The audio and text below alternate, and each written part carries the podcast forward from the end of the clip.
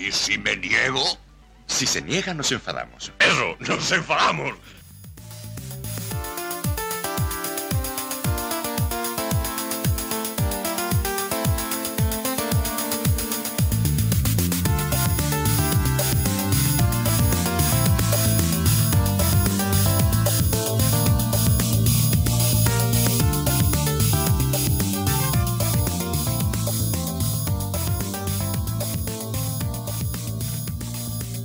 Comenzamos este y si no nos enfadamos hoy, 23 de octubre de 2023. Recuerden, toda la actualidad Hermanos del Málaga, aquí por Hermanos Malaguistas. Y venimos a contaros un empate ridículo ante el Real Madrid Castilla en un partido, en mi opinión, infame, Frank. Muy mal partido. No sé por qué ahora se está valorando tanto el, el Madrid-Castilla de repente. No era nadie y ahora como hemos empatado contra ellos a cero, parece que es uno de los mejores equipos de la categoría. Hay que dejar las cosas claras. Ya desde la alineación inicial ya la cosa no pintaba bien y se demostró con el juego que, que, que por desgracia va hacia abajo desde que comenzamos la temporada, va de más a menos. Pues sí, me da pena, me da pena que parece que somos aquí unos reventadores clásicos, pero todo lo contrario, ni mucho más, más lejos. Lo que somos es objetivos, con muchos años viendo el Málaga de Fútbol y, con bastante experiencia de ver, eh, bueno, pues equipos desaprovechados en, en la Rosaleda. Eh, lo venimos diciendo y, el tiempo y los partidos nos van dando la razón. Esta liga es una liga de tres, que ahora parece una liga de dos, en la que el primero que falle, empate o pierda, pues, pues se abre, se abre la verdad que bastante, bastante puntos. Ahora estamos a 5 del liderato y ahora pensar, por ejemplo, mira que es pronto, pero pensar en, en un ascenso directo con el juego del Málaga, con, con, la forma de jugar del Málaga en casa contra un filial, eh, bueno, pues me parece mucho más que una utopía, Frank. Sí, ya lo comentamos aquí antes de que empezara la liga, que por las características de Pellicer eh, iba a ser muy complicado, incluso teniendo un super equipo, que el, equipo aspirara a quedar eh, primero y, a, y a ascenso directo. Más que nada por el, tipo de juego que tiene, que no es de ir a ganar los partidos y de, ir a, a, ser el primero porque, porque tiene presupuesto y jugadores para hacerlo. Y va pues al estilo que nos tiene acostumbrado a Pellicer desde, que estuvo aquí el año pasado y estuvo en, el año anterior, aquel año que, que, lo, que, lo, valoraron tanto porque salvó al equipo con supuestamente una plantilla eh, muy justita. Así que nada, si, si nos atenemos a que vamos a jugar los playoffs, pues seguramente se conseguirá. Pero el, lo que es ascenso directo con este tipo de juego que está prestando el Málaga en los partidos, pues, pues pinta mal. Pues sí, y, remarcando lo que tú has dicho de cuando mantuvo al equipo y demás, pues valorado y justamente valorado. Pero yo lo dije el año pasado eh, y lo dije en aquella época, eh, Pellicer era un equipo que te puede permanecer, te puede mantener a un equipo en una liga. ¿Por qué? Porque un equipo es un, es un, un, un entrenador amarrategui que, que rasca puntos, pero para ascender o para hacer cosas grandes ahora mismo, a día de hoy, si no, si no evoluciona, Pellicer le puedes dar tú un equipazo que no te gana una liga. Es así de triste, es así la realidad. Y, bueno, ya no es culpa solo de Pellicer, también te lo digo.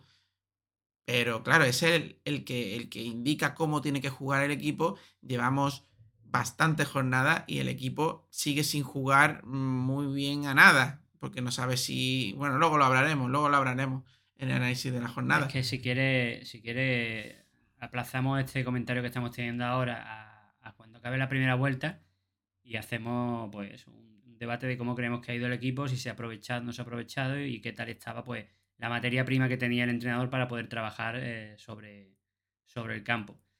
Pero es que todo apunta a que no se está trabajando bien, a pesar de que es verdad que el equipo tiene carencia, ya lo dijimos cuando se cerró la plantilla, pero no sé, eh, da la impresión de que el equipo juega una cosa que no es desde luego buscar el ascenso por, por, la vía directa.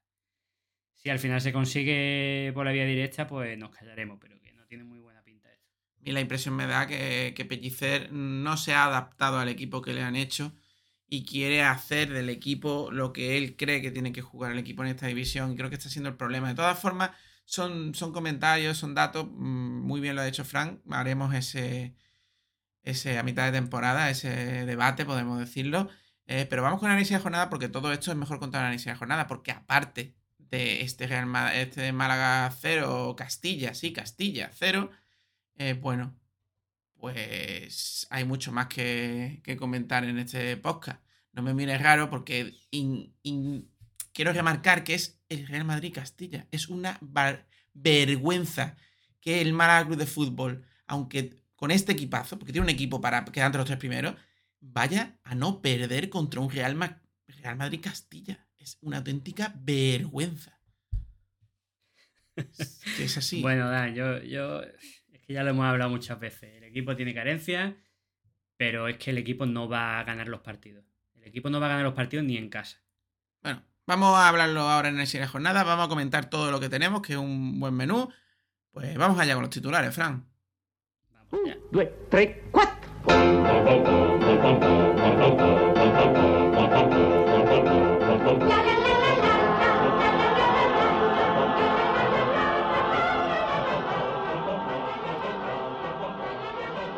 análisis de la jornada tendremos este Málaga Club de Fútbol 0, Real Madrid Castilla 0. Resumen, Castilla. Boqueroncito, Cateto, rueda de prensa post partido lamentable y la posición lamentable de la tabla clasificatoria. Un día con Altani, el lamentable Altani, digo, Alt- Altani habla en X y, a- y dice que su mensaje al entrenador, al staff técnico y a los jugadores es que confían en ellos siempre y para siempre. Aparte de esto, hablaremos de que el Club de Fútbol ha sondeado a una persona para coordinar la cantera del Club de Fútbol. En Desinformación Deportiva seguiremos sacando el punto al periodismo deportivo malagueño. Tendremos eh, los datos del rival de Copa del Rey y la hora y el día en el que jugarán.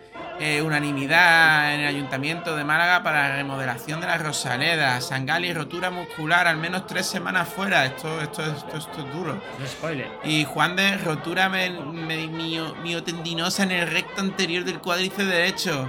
Tendremos los resultados del Atlético Malagueño.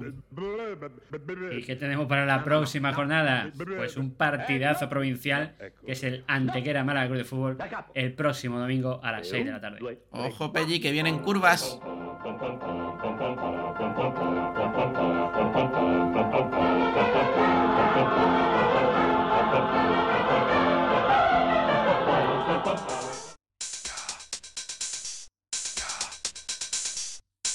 Análisis de la jornada.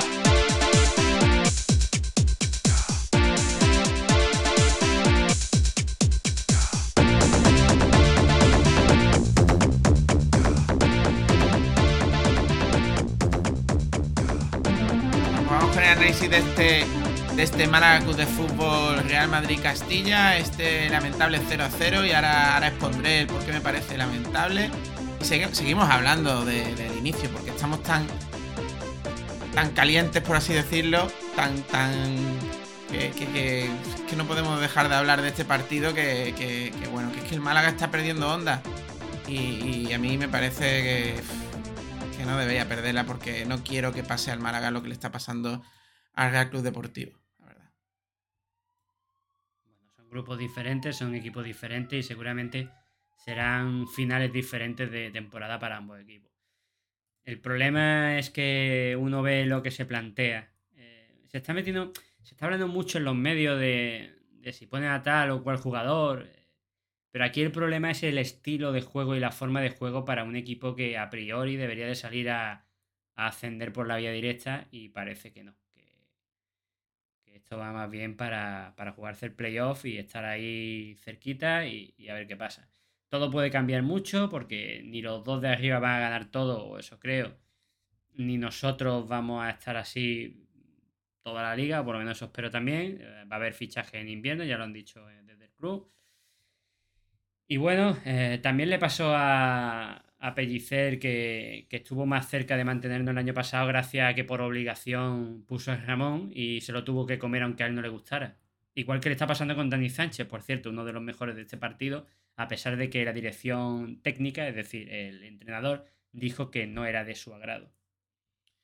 Pues sí, pues sí. Antes de entrar ya más en el análisis del partido, porque quiero exponer un poquito muy rápidamente, Fran, no, no, no me llores. eh, eh, el por qué, vamos a ver.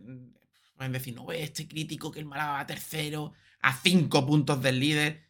Sí, en primera ref, peleando contra un Castellón, un Ibiza, eh, empatando en tu casa contra un Real Madrid B, un Castilla, un Real Madrid Castilla. Y dices, puedes empatar, evidentemente, puedes empatar contra Castilla, puedes perder contra la Antequera, ojito, eh, pero lo que no puede ser es ir en la Rosaleda en tercera división del fútbol profesional, del fútbol no profesional, o sea, en tercera, a verlas venir. Señores, a verla venir en la Rosaleda. Hemos tenido equipos dantescos y siempre, aunque perdíamos el partido, se iban cagados los otros, nada más colgando balones, aunque sea. Es una auténtica vergüenza los cambios, es una auténtica vergüenza la actitud del entrenador. Yo, yo, yo de verdad flipo escuchando a malaguistas eh, tranquilos, esto es que me mandé Castilla no sé qué, es que no sé cuánto, eh, a ciertos periodistas no, es que tanto con el Castellón, es que no hay que mirar al Castellón ni al Ibiza. ¿Perdona? ¿Perdona? Si es que está clarísimo, si es que llevamos desde el principio y, se ve clarísimo. Luego lo miraremos en la, tabla clasificatoria. Hay un corte brutal. Hay un corte brutal entre los dos primeros y, los demás. No es de recibo la poca ambición que se sigue teniendo en Málaga. No es de recibo. Si tuviéramos un equipo más lamentable en la misma categoría y viene un filial, yo te digo que diría lo mismo. No se puede ir a echar culo atrás. Y no se puede ir a atacar con posesión, con miedo a que te roben el balón y te hagan una contra. Porque es lo que pasó en el partido. Porque tiramos minutos y minutos de juego pasando el balón eh, eh, de un lado para otro sin profundidad. Es una auténtica vergüenza y además los cambios programados. Los cambios siempre programados. Qué técnico y qué segundo técnico ¿De qué nivel hace eso? ¿No sabes leer el partido? No sabemos leer el partido, lo tenemos que leer antes. Y ya lo llevamos escrito. Y si pasa algo, me da igual. Va a cero Real Madrid Castilla.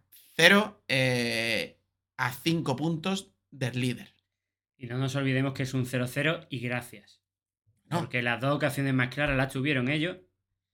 Con esa doble parada magnífica de Alfonso y ese desastre que, que tiene de rematar un balón en el área pequeña, que no me acuerdo quién fue del, Madrid Castilla, que falló.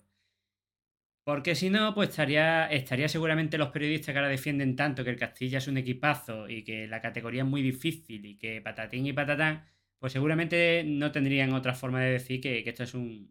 Esto va mal, esto va mal. Es que no se critica. Yo nunca he criticado eh, la puntuación del Málaga. El Málaga estar tercero a esta altura en esta categoría, aunque está a cinco puntos del primero, me sigue pareciendo un buen resultado. El problema es que a nivel de juego y de ambición, el equipo mm, lo que va demostrando es que va de más a menos. Y no me extrañaría nada que el resultado contra la Antequera sea malo. Una Antequera que va de menos a más y jugando contra rivales, mm, bueno, porque recordemos que, que la Antequera ya ha hecho algo que nosotros no hemos hecho, que es empatar contra el Castellón.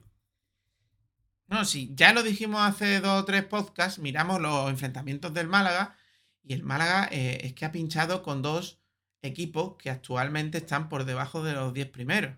De mitad de la tabla. Porque el Recreativo de Huelva es un pinchazo, el Real Madrid B es un pinchazo, le ganas al, Atlético Madrid en el descuento en tu casa, eh, bueno, le ganas a un Algeciras que sí que va cuarto, pero le ganas con un tiro y un milagrito de Roberto. Y eso es lo que me da miedo. ¿Qué partido ha convencido el Málaga en su victoria? ¿El del Baleares? es que es muy fácil. Es que te has Es que lo dijimos, es que tú lo has dicho, lo dijimos hace como, como tres podcasts, eh, analizando la tabla clasificatoria.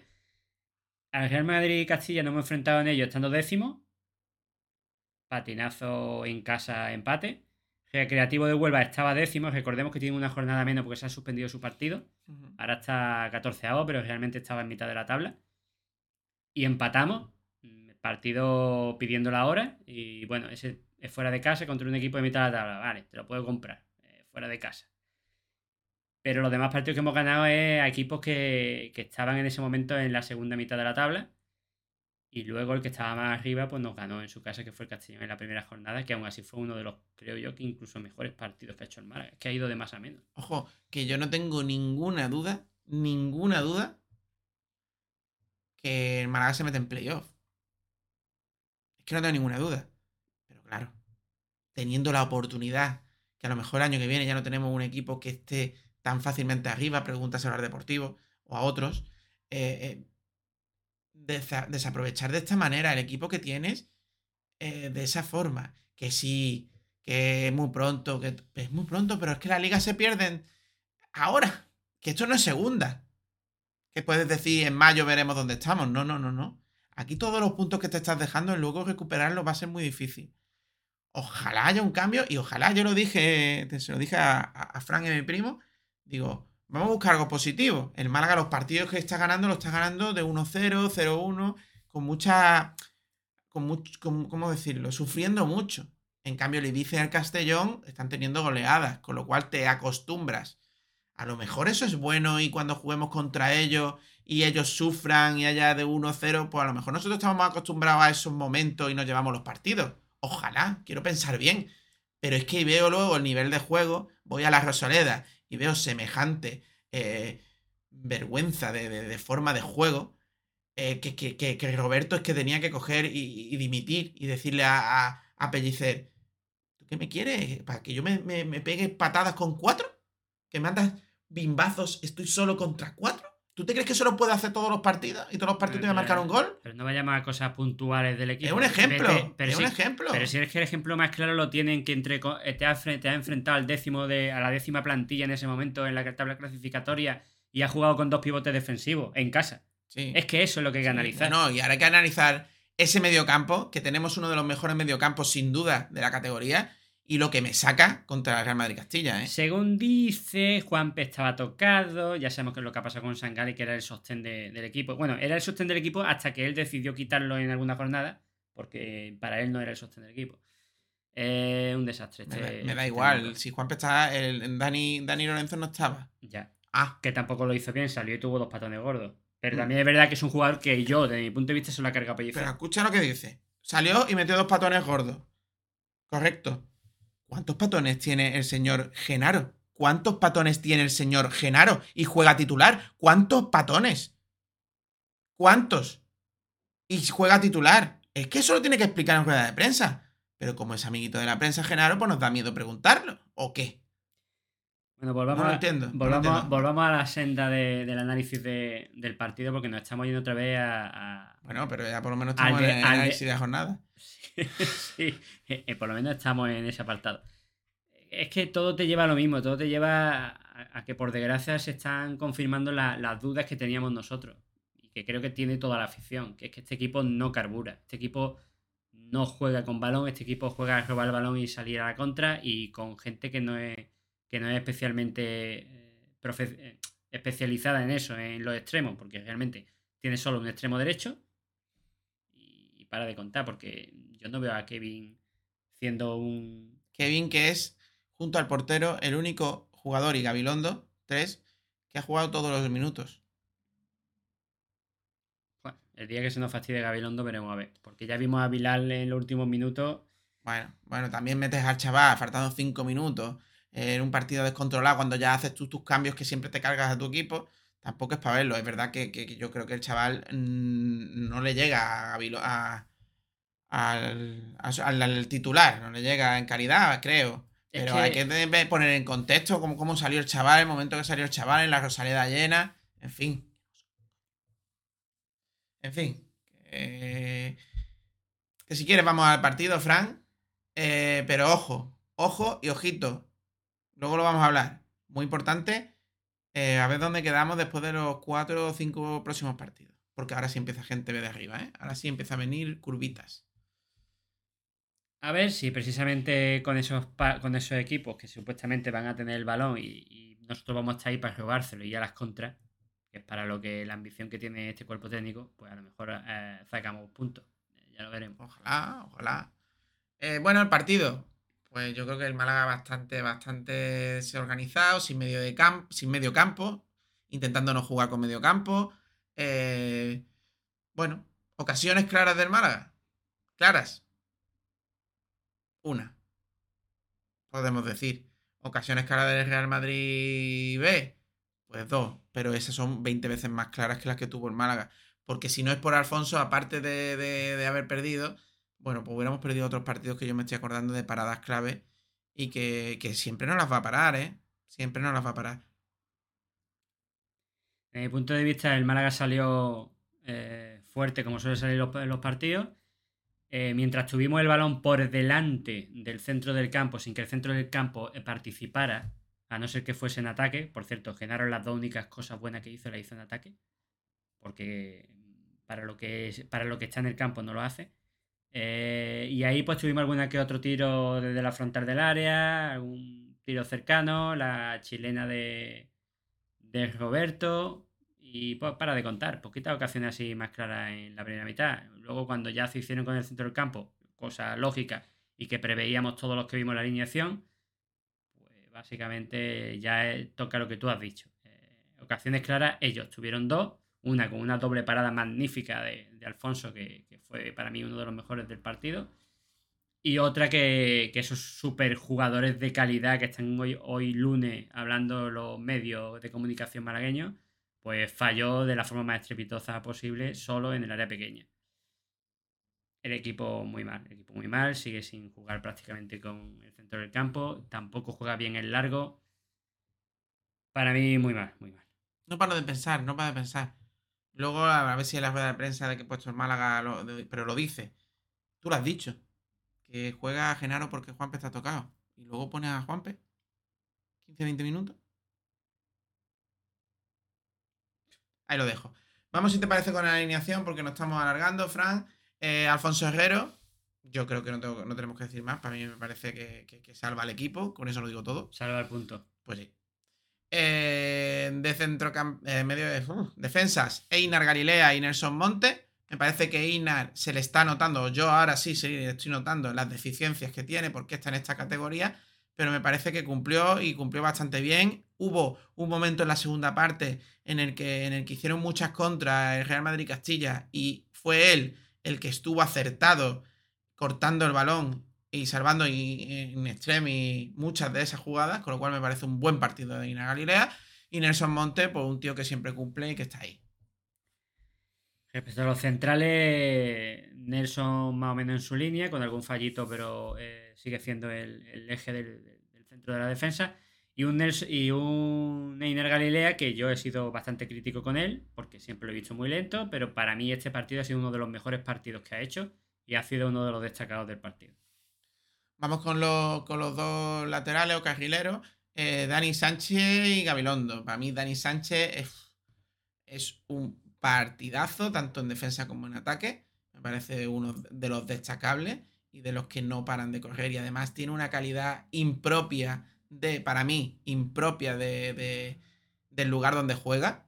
Y Gabilondo, bueno, eh, lo veo que hace menos subidas, con lo cual está menos desfondado en defensa. Sí es cierto que se le escapa el jugador que, eh, que ocasiona esa doble ocasión, ocasión que, que para Alfonso Herrero. Pero bueno, Gabilondo me parece que bastante cum- cumple bastante y sigo esperando mucho más, mucho más de él, Fran. Para mí, Dani Sánchez es otro de los destacados, un jugador que desde la dirección deportiva se dicen los medios que no lo querían. Ahí está, salvando los muebles, en una posición bastante complicada. Y un. que recordemos que Dani Sánchez ya lo tuvo Pellicer en, en la cantera y no lo usaba porque no le gustaba. Y un Gabilondo que.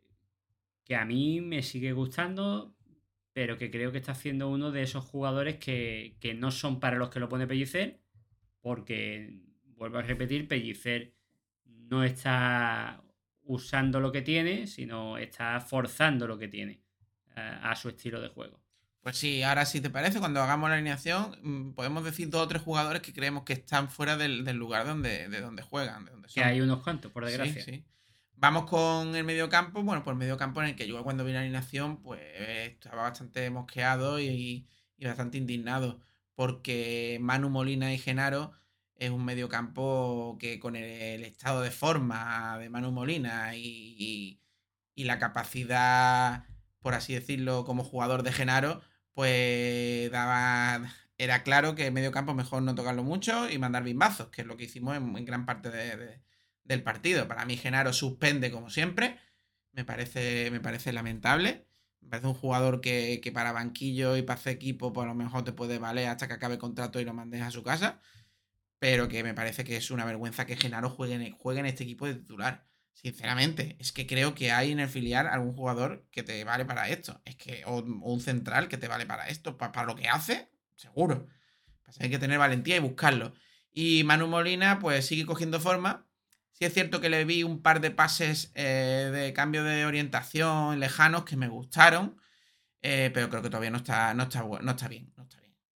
No está bueno. No está bueno a cabeza. No está bien. No sabe bien. Ahora, sí es cierto que me parece que en estas circunstancias, si realmente Juanpe estaba tocado, que lo dudo, pero si lo dice Pellicer me lo tendré que creer, eh, bueno, pues antes que poner a Genaro de stopper, ponga a Manu Molina. Está claro, pero que, que si ponga a Manu Molina, ¿por qué leches pongo a Genaro? Para eso meta a Lorenzo y por lo menos tiene un poco de movimiento y de toque en el medio campo.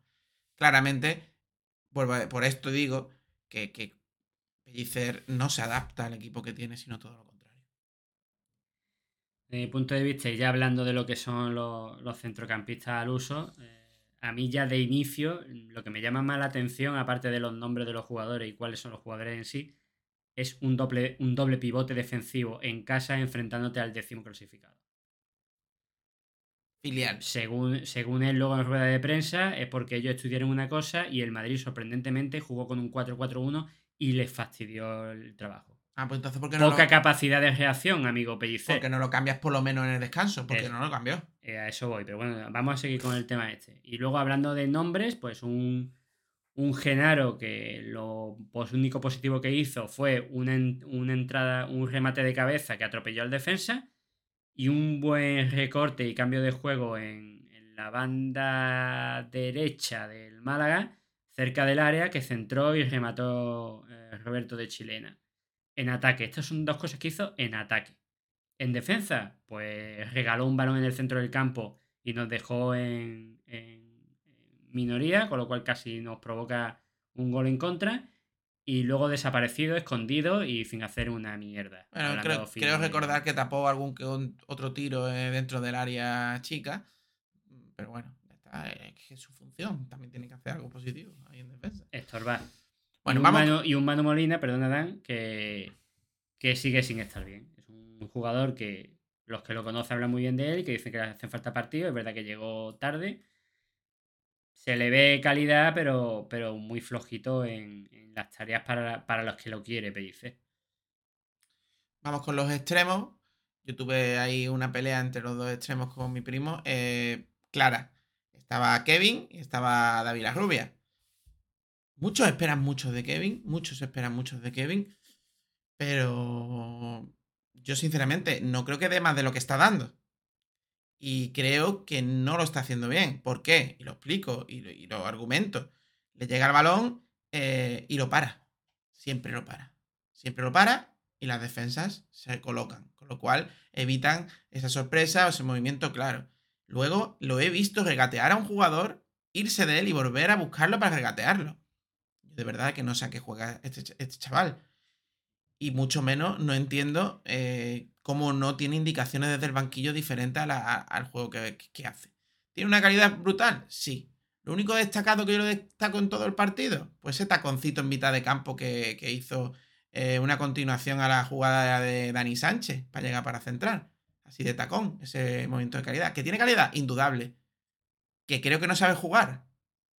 Yo creo que ese chaval no sabe jugar a fútbol. Y un David de la Rubia que mientras le duró la gasolina, pues a mí me parece que es, que, es más media punta que extremo. Sinceramente me lo parece. Y que viendo cómo donde pone a Dioni, por lo menos habría que probar a David de la Rubia de vez en cuando. eh, pues me parece que hizo mucho más en banda que Kevin Medina. Tuvo varias incorporaciones, varios centros positivos en la primera parte. Si es cierto que luego, pues como no, supongo que no le aguanta el físico o no sé qué, pero se diluyó un poco en la segunda parte.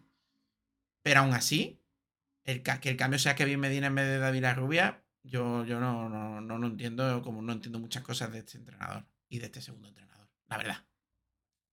No sé por qué siempre mete al segundo entrenador. Pero Por- bueno, a lo que vamos, que eh, Kevin, el mismo problema de siempre. eh, acapara demasiado balón y no da fluidez, tal y como tú has dicho. Así que digamos que aporta menos de lo que da. Tiene ese desequilibrio que se estaba mostrando en la última jornada, pero esta vez no ha acabado en nada. No ha acabado ni en centro, ni ha acabado en un tiro certero, que por cierto debería de mejorar esa puntería que tiene. Y, y aquí el único problema que yo te planteo es, ¿y a quién pone de extremo? Se supone que están lesionados los... Aitán estuvo calentando más de media hora con el, con el. Espérate. Aitán es diestro. Me da igual, aquí, aquí jugamos en piernas cambiadas cuando nos da la gana. Eh, Aitán, por ejemplo, Kevin está jugando en piernas cambiadas, eh, creo. Aitán eh, estaba, eh, lo calentó durante media hora, dice que no estaba todavía para jugar, para que lo convoque, para que lo pone a calentar con el frío de Málaga allí, para que se lesione. En fin, cosas Sí, inauditas. para eso sube alguien de la cantera. Inauditas. De todas formas, no estamos jugando con extremos, porque ninguno de los dos son extremos. Bueno, y a lo que voy. eh, para mí la rubia fue también uno de los destacados hasta que pues, se, acabó diluyendo, ya sea porque el entrenador del Madrid le supo tapar o porque el propio jugador ya se desfondó. Muchas veces se tenía que ir de tres porque como no había medio campo. En fin. Vamos con... con- Quizá, perdona Dan, Sí. y, y esto es una pregunta hipotética, lógicamente. Quizá el problema que está teniendo Manu Molina tener género al lado. mejor, pues, a lo mejor. También es verdad que entró, que entró Lorenzo y no hubo un cambio Dani, radical. Dani Lorenzo, que ya que no lo vamos a comentar como inicio titular, para mí Dani Lorenzo es un jugador que se ha cargado Pellicer al cambiarlo de posición con respecto a la que estaba jugando a principio de temporada, que era la que estaba realizando bien. Bueno, vamos con, con el delantero y con el que no sé dónde juega. Voy a ser muy crítico con ellos. Ya me da igual Pellicero o Dioni. Eh, ahí donde juega harás cosas positivas porque la hace. Pero no me vale de un pimiento. Si es Dioni el que tiene que ir, estando Manu Molina y Genaro en el medio campo, a organizar el equipo y a mover la pelota, aquí hay un fallo de base del entrenador. O un fallo de base de la plantilla. Pero yo creo que con el medio campo que tenemos es de entrenador. Mm, bueno, pues, pues nada, pues Dioni no pudo hacer, hacer nada. ¿Qué va a hacer? ¿Qué va a hacer? Y un Roberto que siempre, que bueno, presiona fuerte, tuvo su, su, su robada, me parece que está en un alto momento de forma. eh, y el que ocasionó alguna, la única ocasión que tuvo el Málaga así, ¿no? De chilena, creo recordar. Y que paró el portero del Castilla Cañizares. Bueno, me parece que Roberto sigue cumpliendo. Me parece que Dioni no cumple, pero no por su culpa, sino por la posición o por lo que le dejan hacer en el campo. Dioni debe estar dentro del área. Y punto. Y punto. Si no, si estás poniendo, si, si Pellicer está poniendo a Dioni porque tiene que ponerlo, que no lo ponga. O lo pones de un segundo delantero, segundo delantero de verdad, o no lo pongas. Así de claro te lo digo. O de un delantero centro. ¿Por qué no? Pero ya tiene que quitar a Roberto. No, poner a Roberto de, me- o, de media hace, o punta. hace el invento que hace cuando ya va perdiendo, que mete a Roberto de extremo. Es que Roberto ha jugado a media punta. Y es que a lo mejor tenemos que plantearnos que no tengan que jugar los dos a la vez. Y poner un medio, un, un- un enlazador de verdad. Un, por ejemplo, un David Rubia. O un Dani Lorenzo. O un Dani Lorenzo, aunque que son las posiciones, creo, naturales de ellos. A mí me gusta más Dani Lorenzo desde atrás, la verdad. Pero bueno, a lo que vamos. Que lo que tú has dicho yo lo, lo- prácticamente digo lo mismo. Es un Dioni que, que yo creo que ni él sabe lo que está jugando, porque lo tiene mareado. Y un Roberto que, que- es lucha y que por desgracia en este partido en concreto ha estado muy solo. Muy solo. Esas presiones que ha hecho que está a punto de robar, le ha faltado tener compañeros al lado para poder ejercer una presión completa y poder haber provocado algún peligro gracias a ese esfuerzo de Roberto. Me estoy acordando de una jugada de la segunda parte, un balón largo a la, a la, a la banda derecha, bueno, a la banda izquierda, depende de donde lo mires. Si lo miras para gol, yo siempre diré gol, a la banda izquierda, si lo miras frente a gol, eh, que fue Roberto a presionar como, como es su cometido. Y no, no, y tenía el balón y, y los demás jugadores se quedaron mirando en vez de ayudar a, a la presión y ayudar luego a la, a la siguiente jugada. Pues claro, entre cuatro del Real Madrid al final perdió Roberto el balón. Porque no es Maradona, ¿eh? Ya, pero ese, ese, ese ahora entra, ahora entra la pregunta, la pregunta clave. ¿Son los compañeros los que no eh, apoyaron? ¿O es una directriz del técnico para no subir demasiado el bloque en ese momento del partido Entonces y no puedes ir a ayudar? Pues entonces mátalo, dile directamente a Roberto, a ti te voy a matar.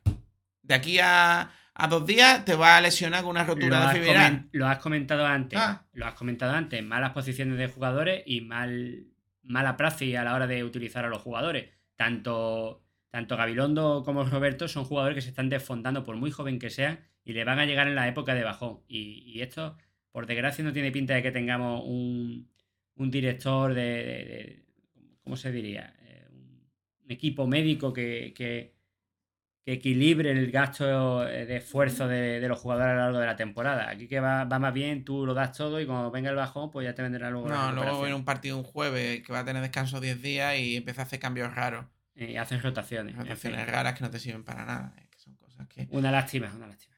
Eh, estamos siendo muy críticos, yo lo sé, pero es que da mucho coraje. Da mucho coraje. Tenemos equipo para estar peleando por el primer puesto. ¡Eh! ¡Que has empatado ante el Madrid! El Madrid B, Catetos de Málaga, el Madrid B. Catetos de Málaga. Que son futuros jugadores del Madrid, hombre. El Madrid B, señores. Ninguno va a jugar en el Madrid. ¿Cuántos jugadores juegan en el Madrid del Madrid B? Ninguno prácticamente. A lo mejor uno cada X tiempo. El Barcelona saca más que, que el Madrid. Eh, eh, eh, es, lame- es lamentable, pero es lamentable porque creo que es, es que ves cinco puntos y dices tú, ah, cinco puntos. Pero es que Castellón no pincha, golea. No gana, golea. Es que el Ibiza no pincha, golea. Señores, que esta liga es de tres, esta liga es de dos, esta liga es de cuatro. No hay más, el Algeciras ya mismo nos come. Ya mismo nos come. El Algeciras, que todos vimos el partido allí, que tiene poca cosa. Pues ahí está, con 18 puntos a 2 del Málaga. A 2. A 2. Bueno, vamos con los cambios. Dani Lorenzo en el 64 por Genaro. O sea, te da- te- tú has estudiado algo, te das cuenta de que no, pues espera hasta el 64. Muñiz hubiera cambiado en el 20 y Paco Gémez en el 5. Que no digo que lo haya que hacer, pero tío, si no te si tan fastidiado, me cambia, ¿no? Es que se cabreó Pellicer cuando le preguntaron. le preguntaron por si, si lo que había preparado para el partido. eh, que qué era lo que había preparado para este partido y que si le había salido bien. Eh, creo que fue de Sport Direct Quique- Kiko, Kiko García. ¿no? Mm. Creo que se lo preguntó él y el hombre pues se lo tomó a la defensiva y.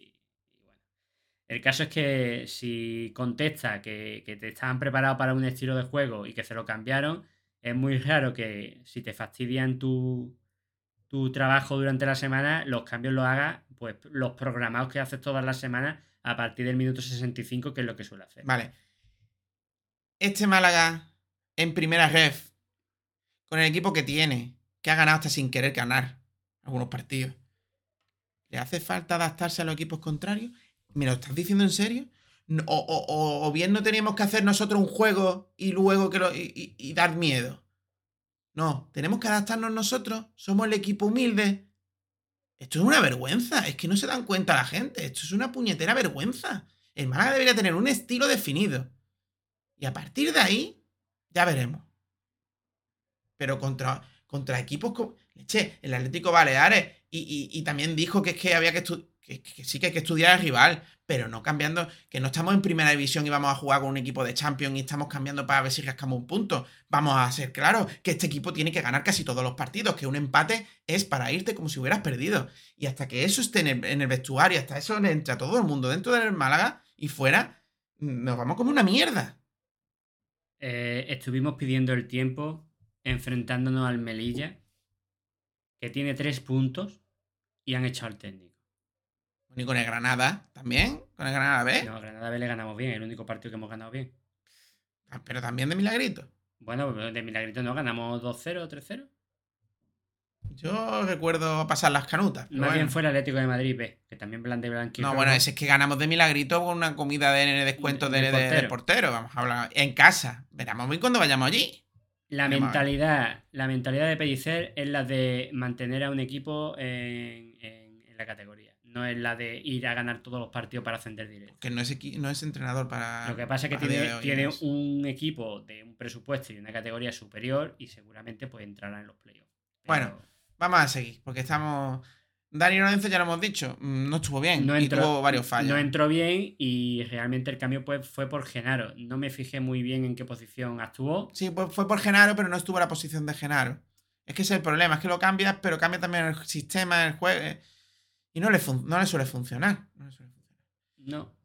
Luego fue en el 76 que quita a Manu Molina por Juanpe, o sea, quitas en dos veces, quita a tu medio campo, con lo cual muy, muy contento no estás con él, ¿no? Probable que contra la Antequera hagan los mismos, si no es tiempo. Un Juanpe que si está tocado, está lesionado, el partido está 0-0, ¿por qué lo metes? Si lo estás reservando para que no se lesione, ¿por qué lo metes? Porque me estás engañando en rueda de prensa, ¿no? Me estás mintiendo. No lo pusiste porque prefieres poner a Genaro. Pero es que te da vergüenza decirlo. No sé. No sé. Juanpe, se notó. Se notó. Juanpe se notó en la salida de balón. Porque se notó. ¿Qué te voy a decir? Que piensa igual o que no, o que piensa otra cosa. No, no, es que ¿qué te voy a decir? Si es, ya es repetir lo mismo y lo mismo y lo mismo. Hay jugadores que no deberían de jugar en este equipo. No, no jugadores que no deberían de jugar titular. Hay jugadores que no deberían de jugar en este equipo. Y hay, y otros que deberían de jugar y no juegan porque no les gusta al técnico que está en el banquillo. Y ahora me cambia en el 76 también, igual que Juanpe, eh, a, Loren- a David Rubia por Lorenzo Zúñiga. Metes ahí un delantero, quitas a un supuesto extremo que, que convirtió en extremo, porque, o extremo, no ahí, sé. ahí fue cuando echó a Roberto a, a- Echó a a la, banda, creo, Un que- Robert- creo recordar. Pero vamos a ver, ¿en qué cabeza cabe? Yo, yo te pregunto, Fran, a ver, tú contéstame. ¿En qué cabeza cabe? Minuto 76. Cuando el jugador que más kilómetros puede que haga del Málaga es Roberto, que debe estar desfondado, que aguanta porque tiene la edad que tiene. ¿Y ahora me lo pones de extremo? ¿En el 76? Eso, eso, te da la, eso te da la idea de que realmente se estaba tomando el partido como que aún yendo empatando, se lo toma como que está perdiendo. Porque un empate en casa, el décimo, no es una buena señal. Porque él juega que no me metan gol y alguna meteré. Pero todos los días no son fiestas. Ya, y aparte tiene la excusa de lo que dijo luego en la rueda de prensa, que no sé si estará en el, en el audio que tenemos. Que es que dijo que, que, que le acusan de no ser un equipo a que va al ataque y mira cómo acabaron, con tres delanteros. Ah, ya por eso ya va al ataque. Es que es el, el- Yo puedo tener cuatro delanteros y estar en bloque bajo. Que no es que si tiene los cuatro delanteros a partir del minuto 80 ya me dirás tú. Y reventado. Bueno, eh, en fin. Lorenzo Zúñiga por David La Rubia. Pues Loren, es que no puedo decir No que lo hiciera mal ni no bien. hizo es ni, que na- ni bien ni mal, no estuvo. No estuvo. Y luego, bueno, pues cambió a Gabilondo por Vidal. Sí. Este el Vidal que tú has comentado antes, que fue más ganas que cosas positivas, aunque alguna cosita hizo en ataque. Mm, Yo todavía este chaval no sé qué juega, qué juega realmente. Y Gabilondo estaría desfondado, supongo. Yo no, sé, soy. no sé el cambio. Yo no lo he seguido mucho en la cantera, pero tiene cuerpo de central, no tiene cuerpo de lateral. Y quitas a Kevin y metes a Juan Hernández, que parece que ya vuelve de lesión. Que eso se le ha metido doblado a todos los periodistas, porque yo no lo he leído en ningún lado, que ya estaba bien Juan Hernández. Y bueno, Juan Hernández que se ve claramente que la lesión le ha parado bastante su progresión, porque no le veía. No lo hizo muy bien. ¿no? no lo hizo muy bien. Es que entras en el 86, es que jugadores que no valen para entrar en ciertos minutos. No, y, que, y que Aunque él entraba bien, ¿eh? Lo no, pero yo lo dije, yo lo dije en el estadio.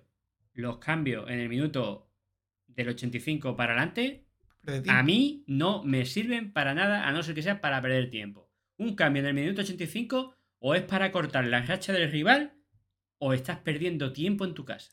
O, o- o- Bueno, sí.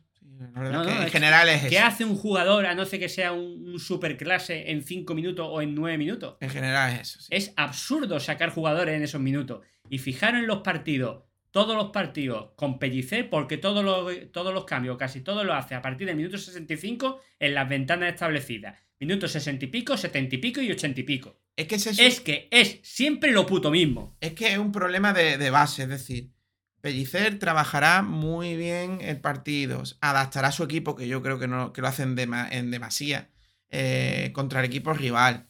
Eh, no digo que no trabaje, no digo que no se esfuerce, pero tanto él como el segundo son nulos, son nulos a la hora de leer los partidos y de mover tus piezas para intentar eh, romper al rival o romper la dinámica del partido. Eso es, eso es así. Eso es que yo creo que no, no, no tiene mucho debate. No tiene mucho debate. Y es muy complicado, porque normalmente eh, eh, lo- los entrenadores que son buenos son los que consiguen leer bien un partido durante el partido. En fin, Son los entrenadores que ganan partidos. totalmente, Que aportan más para ganar un partido. totalmente. Hay algunos que están demasiado locos, como Paco Geme, porque que se me acuerdo, o con la, como Muñiz en la primera etapa, en la segunda etapa no, O si me, la tercera, o perdón. si me apura Pero- que, y si, o si me apura Guede también se le iba mucho la pinza. También se le iba. No, que de no leía bien los partidos tampoco. No te estoy diciendo que lo lea bien, estoy diciendo que había un- una acción-reacción. Cuando el rival cambiaba, él cambiaba. Normalmente metía la pata, en, el- en este caso concreto. Pero era un entrenador que se adaptaba. Sí, que Este intentaba cambiar el, Este entrenador partido. tiene un planning y es muy raro, que alguna vez lo ha hecho, las cosas como son, es muy raro que cambie. Y cambia si le meten un Y gol. además, estoy hasta las narices de ver siempre los mismos cambios. Minutos 65, 75 y 85. Y los, minutos, y los cambios del minuto 85 no suelen servir para una mierda. No, ni, es que ni para dar descanso al jugador que quitas. Absurdo. Pero bueno, vamos con, si te parece, Franco, en el boqueroncito y el cateto. Tenemos la encuesta en el canal eh, De Telegram. de Telegram. Y si, y si no, guion bajo podcast, por si queréis a- a añadirlo. Aunque solo sea para que sepáis en el momento en que está el podcast publicado, creo que, Bueno, que- para que es bastante útil. votar los jugadores, Mandar audios. mandar algún audio sobre el partido y lo comentamos. Lo podéis mandar directamente en el mismo canal o podéis mandarlo en privado a nosotros sin ningún tipo de problema. Así que venga, vamos con. ¿Damos nuestro primero o decimos cómo ha quedado al final? No, al final, nosotros también votamos, con lo cual ya está. Final. Ah, pero nosotros no somos ge- un ente superior a, a- a Nosotros- la, ple- a la plebe. Nosotros es, si hay empate, eh, somos superiores a la plebe. Pero si no hay O empate. si, no está- o si no estamos de acuerdo. O si no estamos de acuerdo. bueno, boqueroncitos. Pusimos a Alfonso Herrero, Einar Galilea, David Larrubia y Dani Sánchez. Otro di cual, nadie dijo ninguno, con lo cual estos son los que hay. El 75%, el 25% de los votos para David Larrubia, mención especial, Que me parece lógico. y el 75% de los votos para Alfonso Herrero. Que es aún más lógico. Con una, esa doble parada, yo creo que, que es que salva un punto. Es que salva un punto. Es que fue el que hizo una acción que, que, que De mérito. que- que cambió el partido. Individual de mérito. Que cambió el partido. Porque Yo daría mención especial, aquí hay mención especial a todos los que salen, a Inés Galilea y a, y a Dani Sánchez. sí, otros dos destacados del partido. Pues sí. Y como no hay de otra manera, los catetos, pues se los suele llevar siempre el mismo. Eh, tenemos a Genaro, a Manu Molina, a Loren y a Kevin. Otro, di cual, aunque he puesto sí cual, di cual. eh, bueno, pues ganó 25% para Manu Molina, medio campo, y 75% de los votos para Genaro, medio campo. Yo creo que no solo somos nosotros los que, los que no estamos de acuerdo con el medio campo que alineó el señor, eh, el señor Pellicer. Tanto Manu Molina como. Tanto Manu Molina como eh, Genaro estuvieron muy flojos, pero es verdad que el que metió la pata más gorda fue Genaro en una acción en el minuto 22 y algo que dio el balón regalado al equipo rival. Y Manu Molina no tuvo ninguna metedura de pata muy. muy grande, pero tampoco, tampoco hizo un buen partido. Pues sí, ahora me, acuerdo- me acabo de re- recordar a, a Genaro en la segunda parte, tío. Recupera un balón, que digo yo, ole, por fin hace algo positivo. Y es incapaz de dar un pase recto hacia Roberto. Se lo da y no llega, ¿te acuerdas? Y una pedrada, también dio una pedrada que- en un pase clave en el centro del campo. Eh, es que es un jugador que yo no entiendo cómo puede jugar de titular. No, Pues sí. cómo puede jugar directamente. Y no sé si nos ha quedado con el tintero a la hora de hablar de Pellicer, pero para eso está su rueda de prensa cortada y eh, maquillada, como siempre, por el Club de Fútbol, porque ya como no somos profesionales, no estamos en una liga profesional, no podemos tenerlo íntegro casi nunca. Así que tenemos la de Son tres minutitos. tres así minutitos, que- así que ahora hablaremos de ella. Vamos allá. Primero quiero decir que estoy muy orgulloso del trabajo de los chicos. Estoy más contento hoy que el partido de Merilla. Eso es lo primero. Y en el tema del plan de partido, es verdad que ellos van cambiando, han cambiado a nivel de, de sistema de juego, han pasado a jugar 4-1-4-1. Creo que hoy se ha visto un partido con dos grandes equipos, con un equipo que sabemos el talento que tiene y que hoy ha hecho un nivel defensivo brutal, porque creo que han sabido en el momento saber que nosotros con espacios hacemos daño, ellos han sabido la primera parte saber replegar, saber defender, situaciones en las cuales es un equipo que va a ir a más y el plan de partido estaba muy claro, intentar dominar, intentar jugar de lado a lado, intentar sobre todo darle profundidad por banda con Joaquín, con, con Dani Sánchez con Kevin por izquierda, meter gente por dentro, que sí que es cierto que al final con Dion y David Rubia nos costaba un poco todo en- entender, pero eh, los espacios muchas veces eh, hay, que, hay que moverlos y no aparecía, ¿no? Pero es cierto que luego, es verdad que en la segunda parte eh, se abre un poco más el partido y luego que se habla muchísimo de que somos defensivos, mirar cómo hemos acabado. Tres delanteros, con dos medios centros, uno que es media punta, y yo creo que al final me voy muy contento en ese, en ese sentido. Es verdad que el rival juega y yo he felicitado a Raúl por el trabajo defensivo que han hecho y luego es verdad que los cambios ellos tienen gente con... Que, porque y amenazar los espacios los amenazaban con los laterales y es verdad que ya la segunda parte al sacar a Álvaro y a Peter ya amenazaban ya más por, por fuera, tanto de dentro para afuera. Entonces ahí ha habido varias situaciones en las cuales, pues una de balón parado, otra situación de transición, pero nosotros también hemos tenido mucho control de partido que nos ha faltado sobre todo en ese último tercio esa, esa finalización, ese último pase, el sacar más centro de segunda jugada, Pero por lo demás, eh, con el punto no estoy contento, queríamos ganar, está claro. Eh, tengo que hablarlo porque ese último tercio, eh, ¿qué pasa? Que no lo entrena. Porque ese último tercio no es hacer lo que os dé la gana. Eh, ese último pase se entrena. Y eso de mandar el balón de un lado para otro durante 10 minutos, eh, eso está entrenado, eso está buscado, Frank. Y no solo eso, ha dicho que nosotros salimos a dominar el partido. Mm, perdóname que lo dude. No, no, eh, Raúl González, el entrenador de- del Real Madrid Castilla, eh, sabía que íbamos a presionar fuerte arriba y lo primero que hizo es poner el bloque bajo. Cuando vio que acabó el bloque bajo a los 10 minutos, e hizo presión completa y, y- y nos mató. Nos mató a la hora de, de- de rompernos el partido. Con eso tan fácil, táctico, ya nos reventó, tío. Bueno, seguíamos escuchando. Sí. Pero es cierto que ha sido un partido igualado que yo creo que ha habido momentos nosotros con más creo que situaciones de partido de control, pero sí que es verdad que ellos con- cuando recuperaban la pelota, mm, sobre todo en la segunda parte, han tenido momentos en los cuales, como esa jugada de, de Alfonso, con varias situaciones de transición de pérdidas, pero luego es cierto que para mí, más allá del punto, yo estoy muy orgulloso de- del trabajo de los chicos. Yo creo que muchas veces la opinión es exterior, en- tenemos que, que focalizarnos en nosotros y te digo, estoy más contento que el partido de, de Merilla y allí ganamos, ¿no? Entonces, yo creo que ese trabajo nos tenemos que olvidar de todo lo demás, tenemos que pensar de, de qué veníamos en pretemporada y valorar este, este punto y aun si hubiésemos perdido lo mejor en la última jugada, que también hemos podido ganar nosotros en la última jugada, hay que valorar el proceso. A veces ganas haciendo cosas que no estás contento y a veces hay situaciones como un empate y yo creo que en el cómputo general, con un gran equipo que nos hemos enfrentado, yo creo que ha sido un partido bonito para, para el espectador, que no hubiese indudablemente con todo el espectáculo que había, con esta afición, el ganar hoy era, era hubiese sido algo, algo brutal, ¿no? Pero yo creo que la gente tiene que ver que, que el equipo transmite energía, valentía, y yo creo que eso es lo más, lo más importante. Y digo, estoy muy contento de- del trabajo de, de los chicos. Me hubiese gustado ganar, claro. Creo que el equipo ha hecho muchas cosas. Es cierto que nos ha faltado esas zonas de última finalización, que al final no pasa nada. Pero mm, yo creo que en ese aspecto, me, digo, estoy muy contento. Bueno, pues. Bueno, yo solo quiero decir que está muy contento de haber hecho mejor partido que el peor partido que ha hecho el Málaga en la temporada, que fue contra el Melilla. Contra un, un equipo que tenía tres puntos en la tabla clasificatoria. Esto es lo que yo critico. Eh, tenemos que mirar de dónde venimos en pretemporada. De dónde venimos en pretemporada.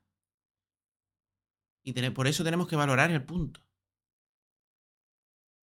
Que estoy ya cansado de este entrenador y estoy cansado de que siempre sea lo mismo. Estemos en segunda, estemos en tercera ref, tenga equipo para ascender o no tenga equipo para ascender. Es un entrenador con un- una ambición mediocre. Y ya está bien. Ya está bien. Que eso lo diga en rueda de prensa y que ninguno de los eh, periodistas de esta ciudad que han vivido lo que han vivido, desapariciones, no desapariciones, ascensos, descensos, champion, impago, sean incapaces de preguntarle o decirle, ¿usted no cree que tiene poca ambición? ¿Usted no cree que por qué tenemos que mirar qué pasó en pretemporada para tener que valorar un punto contra el Real Madrid Castilla? Que usted está diciendo que tiene un gran equipo y tiene un, un delantero que es incapaz de rematar a, a portería vacía. ¿Qué me estás contando? ¿Qué me estás contando? Y porque sé que miente. Porque si no, la palabra de estoy muy contento con lo que hemos hecho. Son cosas, son cosas que, que- que a mí, a mí como malaguista, único malaguista, o sea, como a mí, que no veo otro equipo, de verdad, que me, me sangra, ¿eh? que me desangra, que me desangra. Este entrenador me desangra. Y, y- y hace cosas buenas porque es que tiene que hacerla y trabaja como el que nadie, pero es que no se puede tener esa ambición en el Málaga Club de Fútbol, que se entere, que se entere, leches, que se entere, que está en primera ref. A la vista está que sí se puede, que en vez de echar a un entrenador que te ha descendido, lo mantienes para, para el ascenso o para supuestamente intentar ascender al año siguiente. Uno de los máximos errores que, han- que es culpa del administrador judicial. pero Ese bueno. es el máximo error que se ha cometido después de haber hecho lo mismo el año anterior. Pues sí, totalmente. Bueno, pues esta es la rueda de prensa post partido. Vamos con la posición en la tabla clasificatoria. Me acabo de, de- de acordar, Frank, que, que- estoy fatal, que no hemos dado las estadísticas, pero bueno. Las decimos rápidamente. Sí, pero básicamente, pues bastante posesión de balón por parte del Málaga, eh, sobre todo gracias a ciertas fases del partido, un 63% por un, por un 37%. Utilizaron mucho mejor el balón ellos que nosotros. Eh, cinco saques de esquinas para cada uno, dos tiros a puerta del Málaga por uno de, del Madrid Castilla. 3 tiros fuera del Málaga por 9 del Castilla y 22 faltas para el Málaga por 12 de, del Castilla, que por cierto, eh, lo del árbitro también es para hacérselo mirar, ¿eh? Porque da igual la categoría en la que estés, que cuando te enfrentes al Madrid, mm, lo de los árbitros no es normal. Sí, yo te lo iba a comentar porque que tengamos cuatro amarillas y ellos solo dos, con las patadas y empujones que dieron. No, no, no. no. Aparte. La amarilla es destacable, Dan, pero estamos hablando de un partido que no fue duro y hay 10 faltas más pitadas en contra del Málaga que del Madrid-Castilla. pero ojo, 10. ojo, que, que- que es otra cosa lamentable. Eso es otra cosa lamentable. Que tengamos que soportar eh, es en casa, en primera ref, otra vez lo digo, contra un filial porque sea el Madrid, un arbitraje en contra del Málaga, no neutral, en contra del Málaga de forma clara y, y- y obs- y obscena. Lamentable. Bueno, si el propio club va de equipo pequeño, no espere que te traten como equipo grande. Vamos con la posición en la tabla clasificatoria, Fran. Bueno, Estamos terceros. eh, ya se va descolgando los dos primeros, que el Castellón tiene 25, el Ibiza tiene 23 y luego estamos nosotros con 20. Más atrás y dentro de la fase de, de playoff está el Algeciras con 18 y el Antequeras con 15, que es nuestro próximo rival.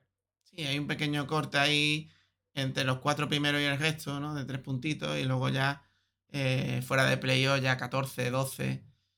Como... Ya se está empezando a partir un poquito la clasificación a partir de la mitad de, de la, mitad de la tabla. Pues sí, pues sí, la verdad es que sí. A partir del octavo, el Atlético de Madrid eh, B, ya empiezan los 12 puntos para abajo y Sí, Luego hablaremos ya en próxima jornada un poquito también el resto de partidos que, que vienen, porque vienen curvas, como yo voy diciendo desde, desde el inicio de, del podcast, Fran. Sí, veremos cómo responde el equipo. Lo mismo nos calla la boca y, y reacciona bien el equipo ante, ante rivales pues, un poquito más complejos y difíciles. Bueno, pues damos carpetazo un poquito al tema deportivo, al tema de, de la liga y, y vamos con un día con Altani. Un día con Altani.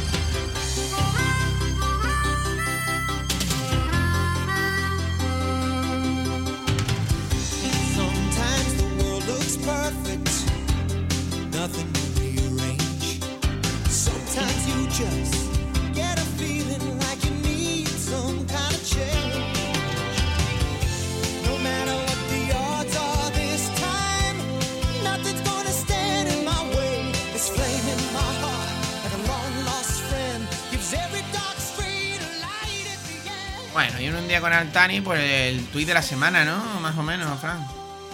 La estoy de la semana, pero no como algo importante, sino como la misma tontería de siempre. Estamos un poquito cansados de aquí del amigo Altani. Sí, pero hay que hacer una lectura, creo, sobre ello, pero bueno. Bueno, ahora lo haces tú si quieres. Eh, han mandado su mensaje al entrenador, al staff técnico de los jugadores, de que confían en ellos siempre y para siempre. Pues nada, ahí el apoyo y la confianza de, del máximo mandatario de- del club cuando tenga los derechos para hacerlo, porque ahora mismo está apartado. O no, sigue siendo el máximo mandatario, lo que pasa es que no, No, puede gestionar el club. No es el máximo mandatario, es el, el dueño. El mandatario es el que manda. Bueno, ahora mismo el que manda es otro en la Vale, judicial. es el dueño, pero que ya, ya han sonado campanas de que, de que la jueza no ve con malos ojos que- de que si Altani vuelve, vuelva a coger la gestión del club. Cuidado, ¿eh? Claro, seguramente la, la jueza estará diciendo, bueno, esto se va a pique, mejor que lo lleve a pique el dueño a que lo llevemos nosotros, que es lo que están haciendo. Que es lo que ha hecho ella, llevarlo. Y aparte de esto, pues el Malagro de Fútbol sondea a Guille Tejada para la coordinación de la cantera del Malagro de Fútbol para ayudar a Loren en esa tarea. Eso es, porque parece ser que Loren va a seguir, va a ser también el coordinador de la cantera, lo que pasa que necesita eso, un par de manos, mano derecha y mano izquierda, porque el tío no puede estar en todos lados, evidentemente. Sí, no como Quique Pérez, que solo está cuando no le interesa al ministro judicial. Si quieres lo sacamos porque no lo tenemos, ha salido hoy. Eh, para unas cosas sale Quique Pérez y el administrador judicial, sobre todo si viene el alcalde o viene alguien ilustre. Y para otras directamente es que quita a Quique Pérez de medio y se pone su puñetera cara. Vamos a ver, caballero, usted solo tiene que mirar números y gestionar números. Y para eso ha fichado usted a Quique Pérez, ¿vale? Ya está. Que mm, yo de verdad como no entiendo cómo la jueza no se da cuenta de lo que está haciendo esta administración judicial. Me parece que se está sobrepasando tela. Tela. Y si el Málaga fuera serio, cuando acabara todo este proceso, eh, yo denu- denunciaría a la administración judicial, a, si se pudiera, la denunciaría por las formas de, de- de- de llevarla. Y se le caería un poquito más el pelo de lo que ya se la tiene caída. Porque ya va siendo hora. ¿Caído o caído? Caído, perdón. Sexo a- Sí, a la da igual. En fin. ¿Algo más, Fran? Nada más, es que lo de un día con Altani empezó siendo algo gracioso, pero esto ya está haciendo algo demasiado eterno. Pues sí, habrá que cambiarlo a un día con no sé qué. Esperemos que pronto. Vamos entonces con desinformación. Vamos allá. Desinformación deportiva.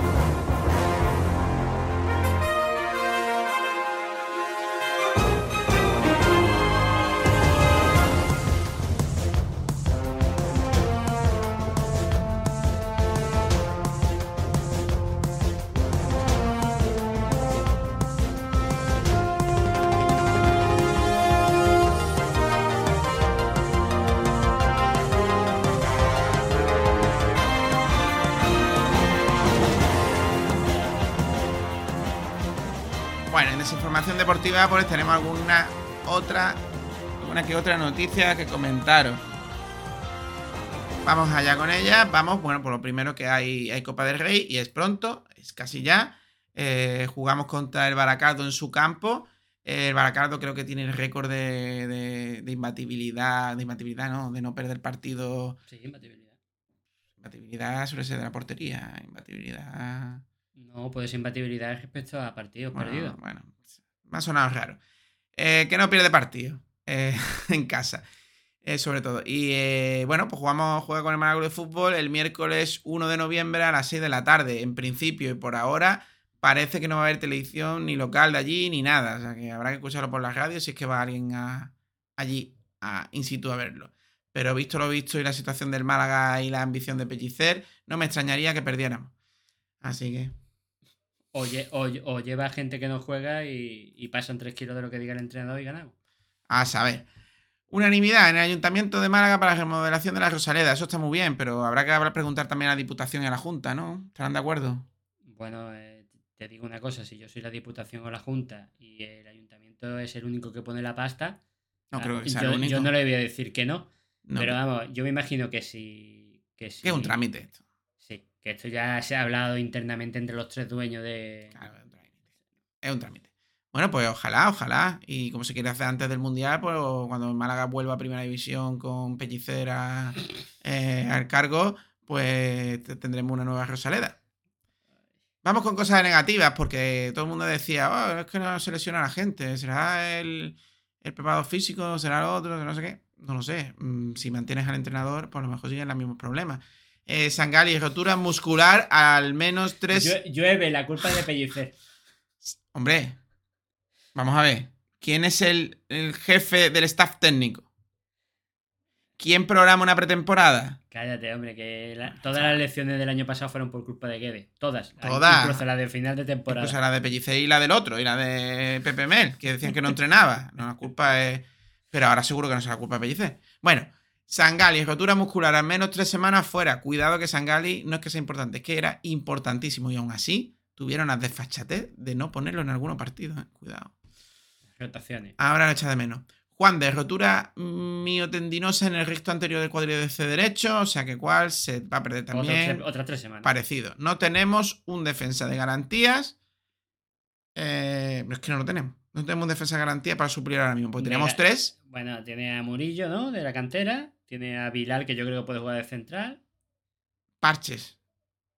Porque el Ah, único que se ah. supone que era el cuarto también está lesionado, que es Musa Diarra. A mí, a mí, por lo que he visto en la pretemporada, que ha jugado muchas veces de lateral, pero a mí me- Murillo sí me gusta. de Bueno, pues te voy a decir una cosa. Espero que no haga falta. Porque si hace falta, me veo a Genaro de central. Con tal de que juegue. donde haga falta. Y de portero si hace falta. Pues sí, totalmente. Y vamos con los resultados, porque tenemos el resultado del femenino que ha perdido derrota a domicilio contra el Albacete. Albacete 1 o Málaga Club de Fútbol 1. Y el No, Cero. Cero, perdón. Uf, estoy fatal. Cero. Y el Atlético Malagueño pues ha perdido en casa Ante el líder. ante el líder 1-2 contra el Torremolino. Juventud de Torremolino. Así que esto es lo que hay. Ya no hay mucho más de desinformación deportiva. Fran, si te parece, vamos con la próxima jornada y los próximos tres o cuatro partidos que nos, que nos esperan, Fran. Venga, vamos allá.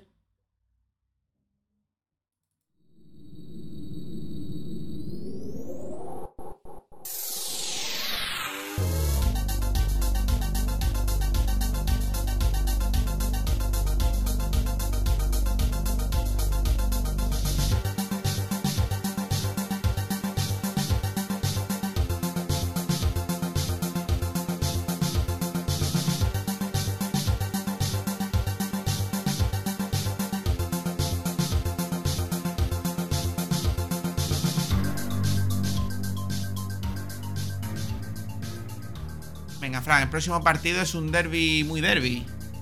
Derby provincial, jugamos contra el Antequera, un equipo que digamos que viene de menos a más, y contra un equipo que va de, más a menos, que sería el Málaga de Fútbol.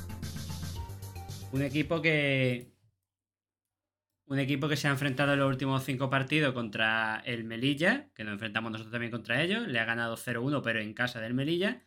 Empató contra el Intercity en su casa. eh, y luego tres victorias anteriores ante el Mérida, ante el Baleares y ante el Sanluqueño. Recuerdo que. Recordemos que el Antequera es el único que le ha, que le ha podido quitar puntos al Castellón con ese empate en casa. Pues sí, y creo recordar que empató con. No, perdió contra el Real Madrid B. Los, los tres primeros partidos parecía que se estaba aclimatando a la categoría y perdió No. los tres. No, vamos a hablar claro. Juegas contra el Real Madrid B, No, los dos primeros, perdón.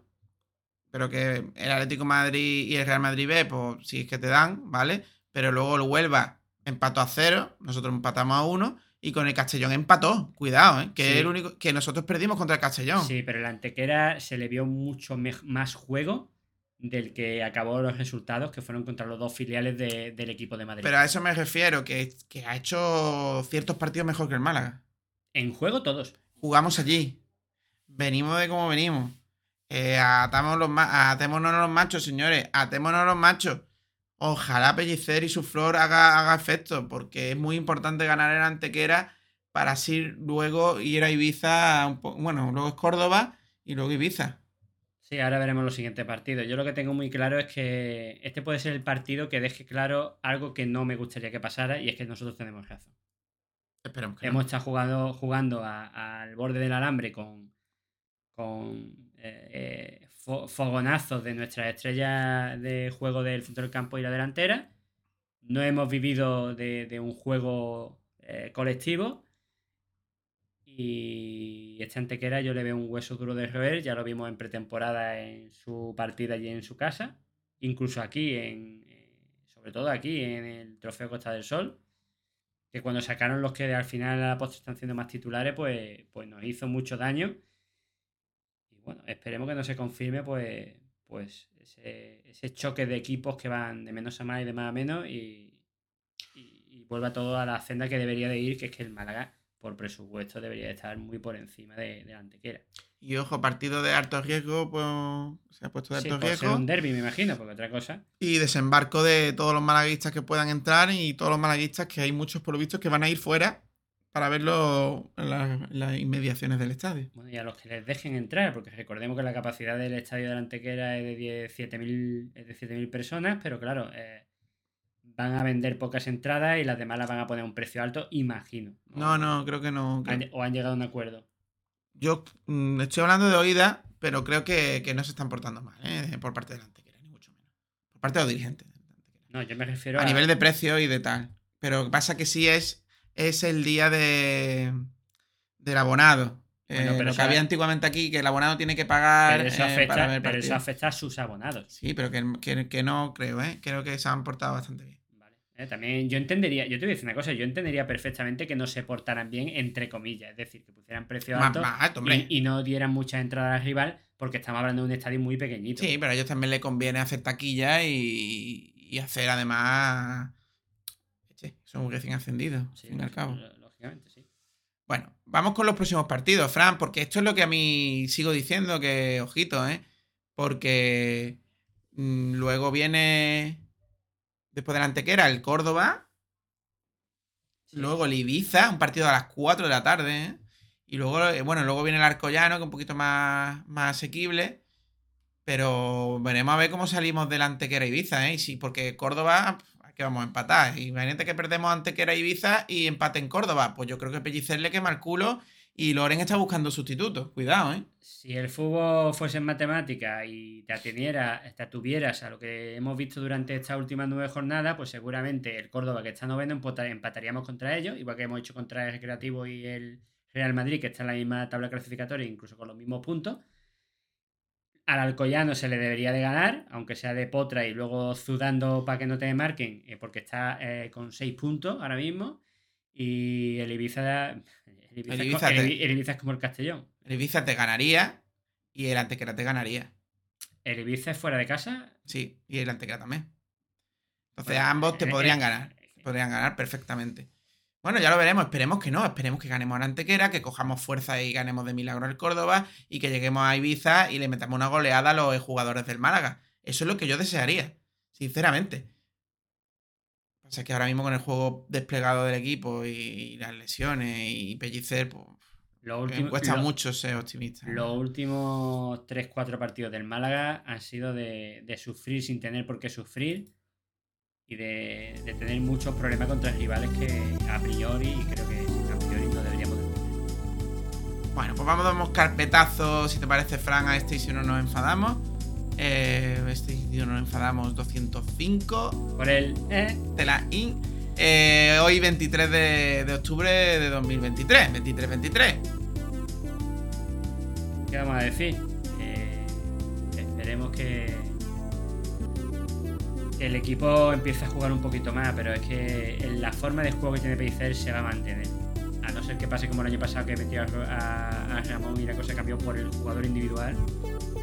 eh, todo apunta a que esto va a seguir así. Así Bueno, un Ramón que se incorpora a los entrenamientos, pero que fuera de todavía de volver a los terrenos de juego. Y un Aitán que ha dicho Pellicer en rueda de prensa que no ha salido porque lo cortan los del Málaga. eh, bueno, que ya sí cuenta con él para jugar minutos ya en el partido contra el Antequera. Quizás no sea el mejor momento, o quizás sí. Bueno, hasta aquí este si no nos enfadamos, Fran. Nos puede. Yo les invito a que nos manden audio y, Participen. en el podcast. eh, y también a que participen en, la- en las encuestas y demás. Así que sin más ni más, hasta la próxima. Sin más ni más, sin más ni menos. Yo lo que espero es eso, que, que el juego colectivo vaya mejorando y que, que- que esto haya sido. Y nada, pues hasta el siguiente programa. Ya sabéis que podéis participar en el canal de Telegram, en Instagram y si no, guion bajo podcast. Y nos vemos. Eh, muy buena semana a todos. Un fuerte abrazo, malaguista. Buena semana. Hasta la próxima.